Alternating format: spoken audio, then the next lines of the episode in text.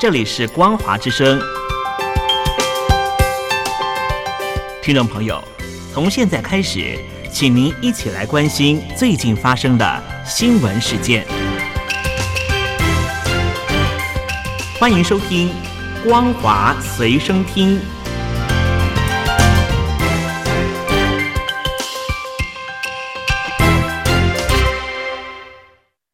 欢迎收听今天的《光华随身听》，我是兰玲。首先带您关心国际间的重大消息。中国虽然面临严重的经济问题，但专家分析，基于地缘政治以及中美关系不佳这两个原因。中国很可能会继续援助北韩。外国媒体指出，中共当局在放弃严格的防疫措施之后，没有迎来预料中的经济反弹，反而面临出口下滑、生产率下降以及经济成长率不如预期等问题。部分人士认为，这可能会使北京当局缩减外交政策。但是，专注朝鲜半岛事务的专家分析，中国对北韩的援助。不会因为经济压力变大而减少。专家指出，北韩严重依赖中国，因为中国是北韩最大的贸易伙伴。而对中国来说，由于和欧美以及日韩国家的关系日益紧张，基于地缘政治因素，中国可能会继续对北韩提供经济援助。至于援助多少，由于两国之间缺乏透明度，因此很难估算。值得注意的是，稍早有媒体报道。北韩骇客先前入侵了俄罗斯的主要火箭研发商之后，北韩被禁止的弹道飞弹计划就突然获得进展。专家认为，北韩为了获得关键技术，甚至不惜对盟友下手。北韩中央通信社报道，北韩领导人金正恩解除了军方最高将领的职务，并要求为可能发生的战争加强准备。包括提高武器生产和扩大军事演习。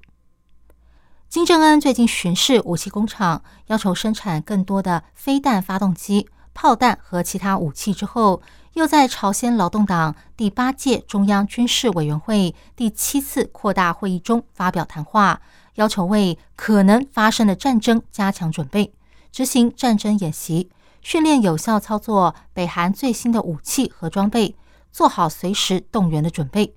另外，他还解除了北韩最高将领、总参谋长朴秀日的职务，改由北韩将领李永吉接替总参谋长一职，但是他没有说明原因。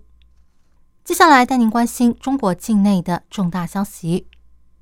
中国在疫情过后经济复苏乏力，进出口暴跌，再加上青年失业率破表，地方债务居高不下。通货紧缩的压力又升高，专家担心北京当局可能会借机在台海生事，来转移人民对中国领导人习近平处理经济问题的不满。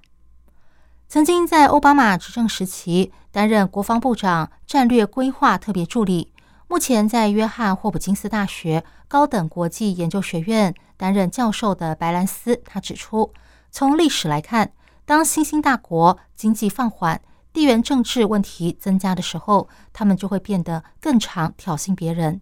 例如，近期中国透过海军主张在南海拥有许多小岛以及周遭海域蕴藏的资源的权利，因此跟越南、菲律宾、马来西亚和汶莱等国家经常起冲突。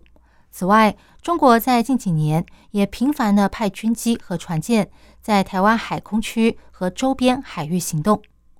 华府智库大西洋理事会史考克罗战略与安全中心的副总裁兼高级主任克罗尼格说：“中国的经济成长可能很快就会开始下降，但是中国国家主席习近平看不到现实，恐怕会导致他做出与俄罗斯总统普京相同的错误判断。普京一直认为他可以轻松的接管乌克兰。”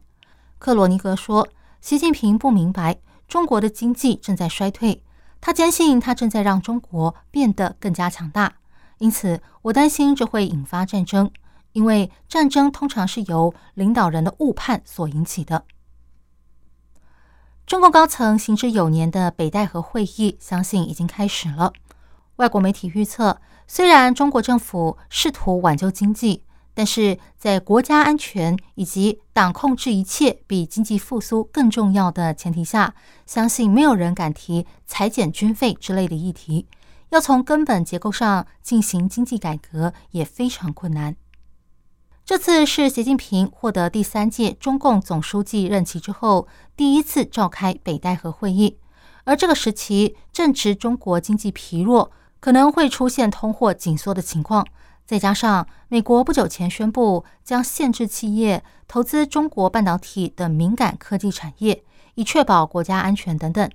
种种迹象都对中国非常不利。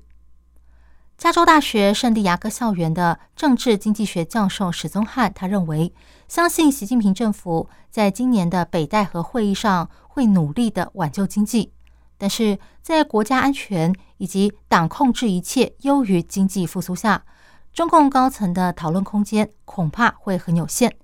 因为没有人敢建议减少在军事、国防、维安或是对民众大规模电子监控方面的开销。在习近平一手掌权之下，要讨论经济结构性的改革非常困难，因为官员们会害怕触怒最高领导层。最近几个礼拜以来，台风带来的水灾。淹没了中国的天津、北京和东北地区，但是迟迟不见中共领导人习近平出面看灾。专家认为，西方国家的领袖是由人民票选出来的，如果不到灾区，势必会受到舆论的抨击，民调大降。但是习近平不是人民选出来的，因此人民的看法对他来说就没那么重要。台风杜苏芮的残余环流发威。给东北和华北带来了严重的灾情。国务院总理李强说，习近平始终牵挂受灾民众，可是却没有到重灾区视察，而是由副总理张国清代劳。相较之下，习近平的前几任领导人，从江泽民、胡锦涛、前国务院总理朱镕基和温家宝，都曾经到水灾和赈灾现场慰问受难的民众。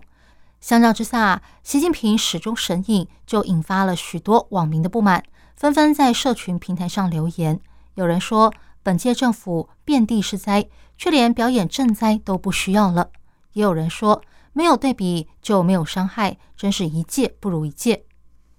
旅居美国的前中共党报编辑邓玉文他说：“习近平不去现场已经不是第一次了，前年的郑州大洪水他也没去。”这反映习近平认为自己是个高高在上、掌握全局的领袖。过去一个月以来，中国接连发生了齐齐哈尔中学体育馆屋顶的崩塌事故，以及台风水患等重大事件，导致许多人不幸罹难。但是，中共当局却透过警力维稳以及网络控管言论，压制外界悼念往生者的声音，试图消灭大家的记忆。媒体观察到，过去十年来，中国政府一直严格控管媒体报道灾难和悲剧。不但官方媒体从来不公布罹难者的姓名，政府甚至会为难死者的家属，显示不管发生什么事，中共只许民众服从和感恩，其他的一概不容。从毛泽东时代就是这个样子，如今习近平更是发扬光大。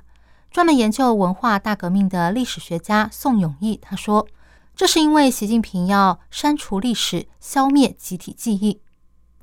在疫情大流行期间，病死的武汉居民火化之后，亲属要来领取骨灰时，被当局派专人看管。而最近北京、天津淹大水，中共当局也严格审查网络言论，凡是那些抱怨官员在水退之后才来。”或者是质疑官方统计的死亡人数太少的内容，通通被删光。相对的，新华社一篇名为“以习近平同志为核心的党中央坚强有力，指挥河北防汛抗洪救灾”的报道，被高高的挂在官网。细究背后的原因，是因为那些受害者凸显在党的监管下，并非一切都很风光，他们的死代表党的失败，所以必须被隐藏起来。以上新闻由兰陵为您编辑播报，感谢您收听今天的光华随身听，我们下次见。